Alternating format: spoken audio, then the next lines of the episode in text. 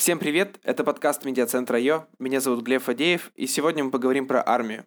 Чему там можно научиться, а чего стоит опасаться. У меня в гостях Айдар. Всем привет. Он уже отслужил один год в армии. И Саша. Он уходит в армию уже завтра. Привет, привет.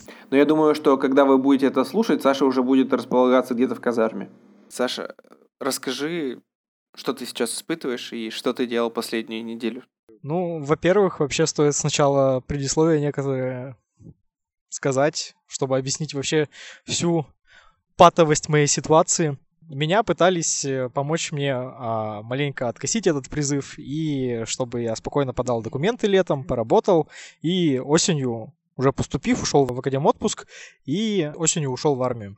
Но в связи с совсем известной ситуацией под названием COVID-19, а, такой возможности мне не предоставил военкомат. И силами сильных мира сего а, мне помогли, скажем так, а, отслужить рядом с Пермью под Савино. Военная часть Сокол. Вообще, новость о том, что я ухожу в армию, пришла в мой день рождения, 25 мая. Да, а сегодня мы записываем 28 мая, а завтра 29 и я ухожу. И как бы вот насколько печальна моя ситуация. То есть я особо а, очень жат, сжатый период времени, сжатый срок, я успел пережить достаточно много странных эмоций. От э, страха до, блин, не, просто непонятного, беспричинного ржача. Расскажи поподробнее, ты боишься сейчас? Сейчас нет. Вчера я поговорил с братом своим, который уже в тринадцатом году еще в армию сходил. Он меня более-менее успокоил. Сейчас я вообще, в принципе, иду спокойно. Чем ты занимался эту последнюю неделю перед тем, как уйти в армию? Ну как последнюю неделю? Это даже полнедели, я бы сказал. Вот. Ну, первым делом в день рождения, когда я узнал, я узнал это в пол первого дня, и в три часа мне сказали прийти в военкомат. Меня быстро отправили к главврачу, сказали, вот, пройди эти анализы, и как бы на этом, по сути, день рождения мой, ну, можно сказать, закончился, да. Остаток дня я встретился с другом, затем я поехал домой, маленько с семьей посидели, ну, я уже лег спать. А на следующий день, с самого утра, я пошел сдавать анализы на СПИД-ВИЧ, на гепатиты, на мочу. ну, все такое, весь... Весь положняк. да, сегодня все хорошо. Плюсик. Сегодня у тебя есть какие-то планы последние, вот ночь? В ночь что ты будешь делать? Королевская ночь. А, да, особо никаких. Сегодня выспаться хочу. Айдар, ты помнишь свой, свои последние дни перед тем, как ты ушел в армию? Ну, что ты делал, помнишь? Или ощущения твои, какие у тебя были? Ну, на самом деле, когда учился в институте, еще за полгода я знал, что уйду, ну, плюс-минус такого-то числа в армию. И так что я был морально готов, физически готов, и особо так особых моментов, которые остались в голове, нет. Не боялся, когда уходил в армию? Нет, не боялся, как бы это было мое полностью осознанное решение. Как бы я много сделал, чтобы уйти в армию. То есть вот э, даже на примере Саши мне тоже... И у меня была возможность откосить, но как-то не видел смысла в этом. А, расскажи, пожалуйста, про свою часть. Вот где ты служил, в каких войсках? Ну, служил я изначально 4 месяца э, в учебной части в Петергофе э, под, под Санкт-Петербургом. И затем меня отправили уже в боевую часть э, в Архангельской области, космодром Плесецк. Прям на космодроме работал? Да, мы занимались э, с военной, ну, как сказать, у нас э, мы сходили в состав воздушно-космических сил, и у нас было конвоирование непосредственно ракет. То есть охрана ракет? Ну да, сопровождение охраны. А у вас было какое-то параллельное обучение вот этому космическому делу? Вы должны были знать, например, и, и что это за ракеты конкретно и там для чего они нужны? Нет, по поводу ракет нет, но так как э, на космодроме дорог нет, потому что там одна тайга и болото, то есть э, все происходило за счет железной дороги, и то есть Правилам поведения на железной дороге, особым сигналам на железной дороге нас научили в учебной части, в учебке.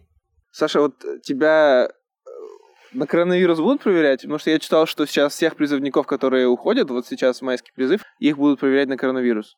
Ну, я точно не знаю. А когда я пришел вчера в военкомат, мне просто дали бумажку.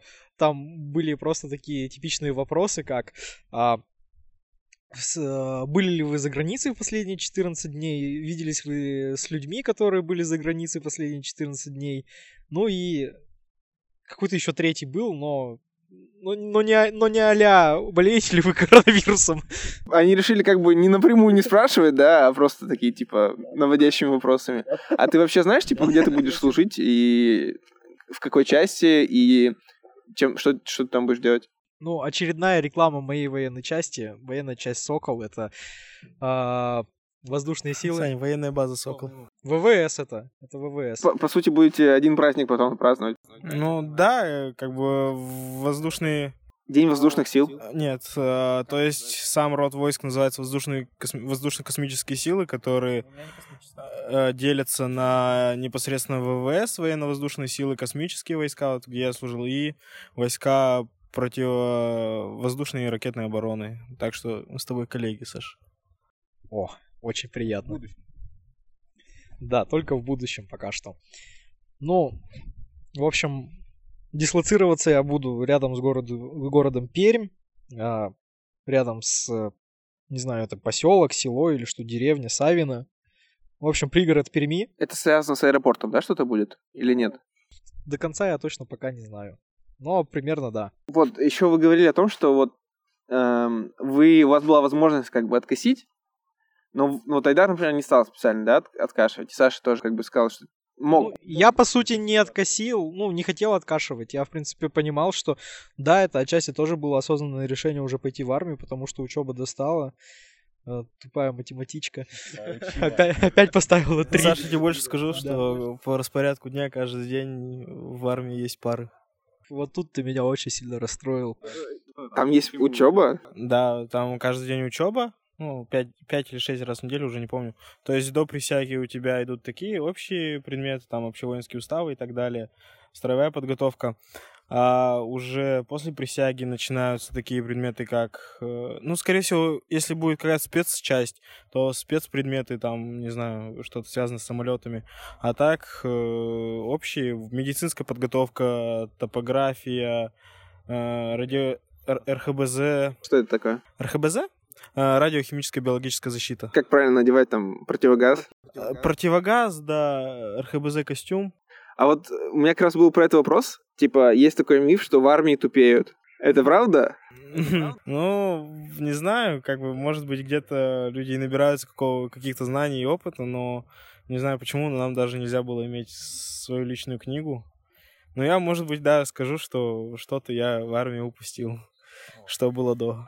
Можно ли было там пользоваться мобильным телефоном вообще хотя бы? В армии вообще, по идее, нельзя пользоваться телефоном, то есть тебе выдают его там на час, на два в воскресенье, чтобы позвонить родным и близким.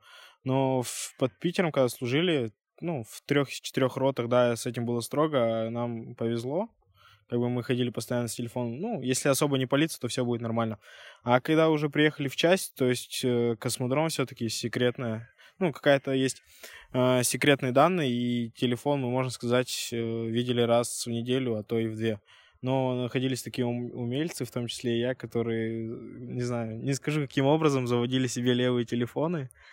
Вот, и пользовались этим. Да, это платно, это в связи? Ну да, конечно, через контрактников брали, через гражданских, которые также там живут. Но стартовая цена идет за самый простой телефон, то есть которого там можно, грубо говоря, только позвонить, тысяча рублей.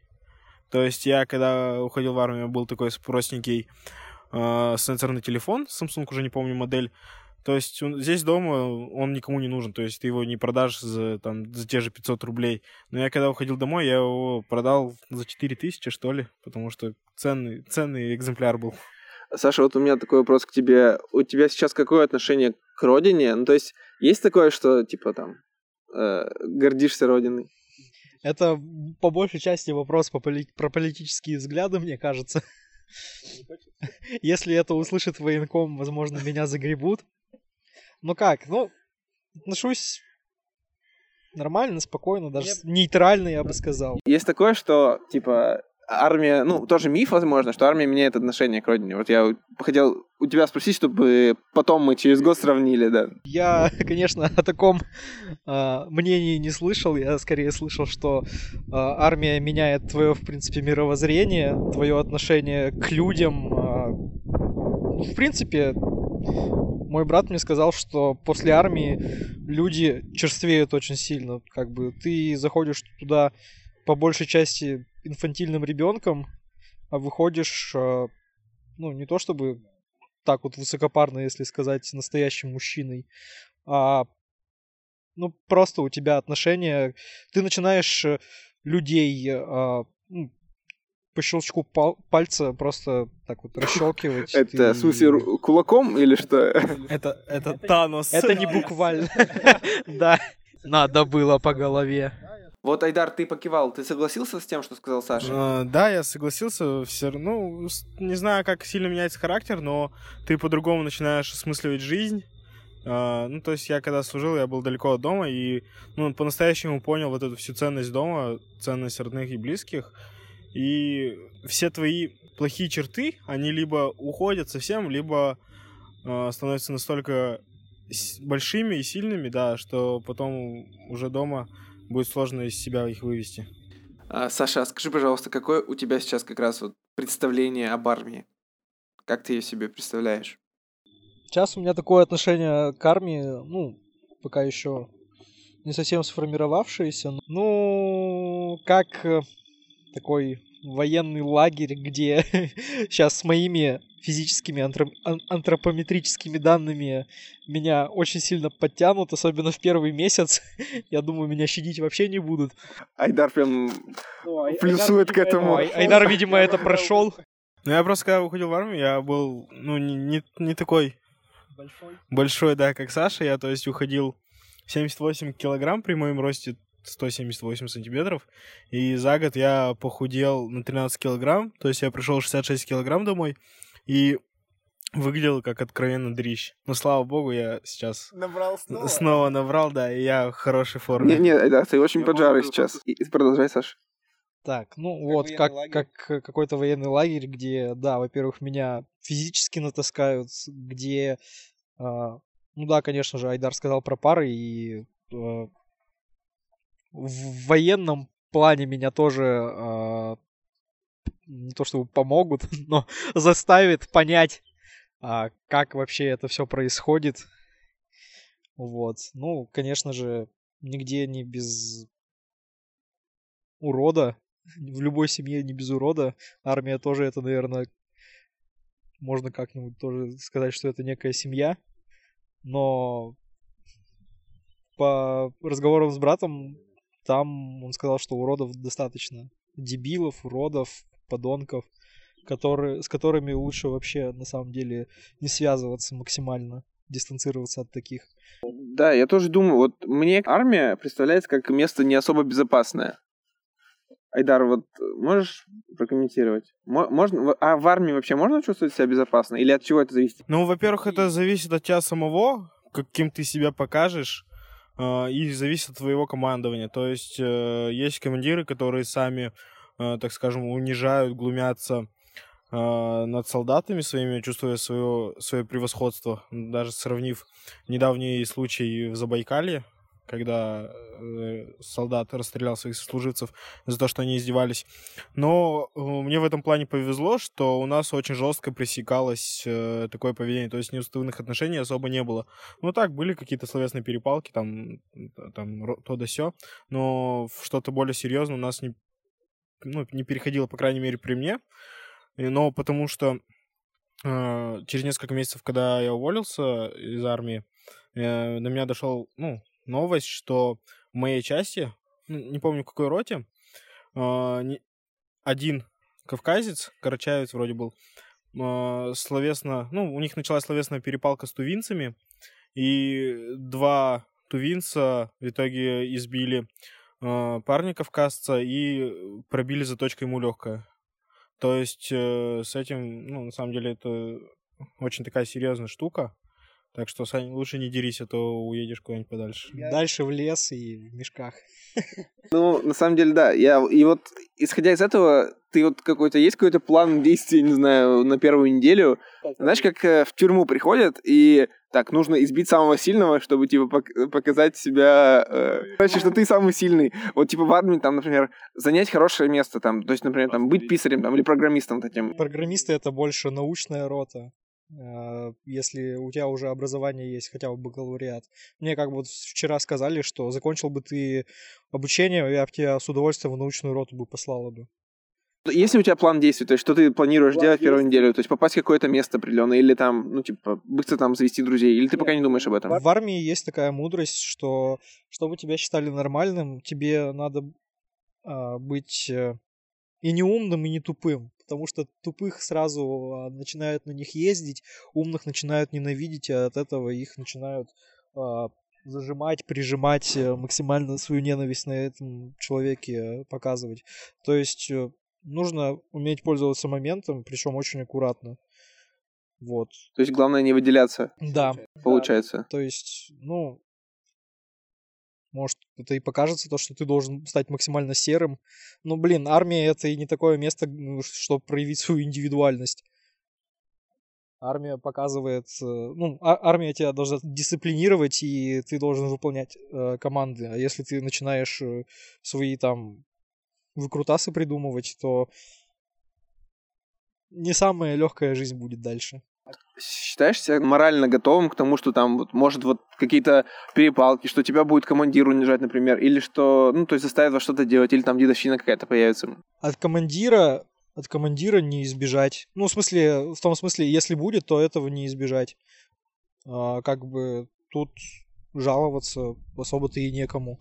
А если тебя сослуживцы начинают тебе пихать, там, иди унитазы чисти, это на них реакция должна быть, идите нахер. Потому что, ну, вы равны по своему положению иерарх- иерархическому. Вот, поэтому он не вправе тебе что-то говорить, что-то тебе приказывать. Командир, да, если он заставит тебя унитаз чистить, то как бы против него нет приема. Он как лом. Ну, я, конечно, настраиваюсь, что будет все достаточно положительно, все хорошо. Да, мне сегодня мой э, начальник с работы, перед тем, как я сегодня написал заявление на увольнение, а, написал мне характеристику. Там все очень красочно расписано, мне понравилось. Я плакал. Ну, не буквально. Я считаю, когда на тебя говорят командование, не нужно близко все принимать к сердцу, потому что, ну, как нам объясняли, это адресовано не нам, а нашему телу.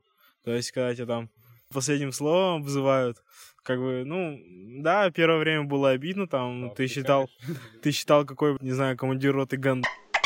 А потом уже привыкаешь, и тебе даже становится смешно от того, что тебе так... А насчет э, твоих сослуживцев, ну, я считаю, что нужно это сразу пресекать. То есть я не говорю, что там надо сразу лезть кулаками, что сказал. А, не знаю. Но есть особи, которые ведут себя как последние, блин, животные. Это просто в каждом человеке такое есть проявление жестокости и не, нетолерантности. Армия такое выявляет, мне кажется, просто. То есть, когда уже ни- никто за тобой практически не следит, то есть командование... То есть, вне, э, ну, строевой, скажем так. То есть, у вас же вы как бы один на один с людьми. Ну, ну да. Довольно часто ну, животный инстинкт начинает проявляться. Да, когда ты живешь, э, грубо говоря, постоянно в мужском обществе, э, то начинается... Каждый хочет доминировать как-то над своими, так скажем, это, коллегами. Вот, и начинаются вот эти всякие грязные вещи. У вас женщин вообще не было в части? И Нет, были, были девушки-контрактницы, контрактницы. То есть они, э, да, то есть они подписали в свое время контракт и были, на, ну, чаще всего на солдатских должностях. Э, В столовых очень много женщин, но в основном женщины, потому что сейчас э, армию обслуживает, так скажем, гражданское население, то есть нет такого, что у тебя есть там, идешь чистить картошку. Да, может быть, да, тебя там попросят в качестве помощи, а, ну, в основном нет. такого, как в солдатах, нет, да? Что, типа, кто-то идет в чипок, там, э, в буфет, кто-то идет э, там чистить Нет, картошку? Ну, я не знаю, говорю, я не знаю, на самом деле, как в, в основном. В разных частях. Да, в разных частях, потому что у нас было запрещено вообще при себе иметь наличные деньги, наличные деньги, карточку. Да, были от этого сложности, потому что не могли купить там те же сигареты, не сигареты. Но, с другой стороны, это была такая хорошая профилактика в де- ну, вымогательства. То есть, ну, с тебя никто не будет вымогать деньги, потому что у тебя их тупо нет.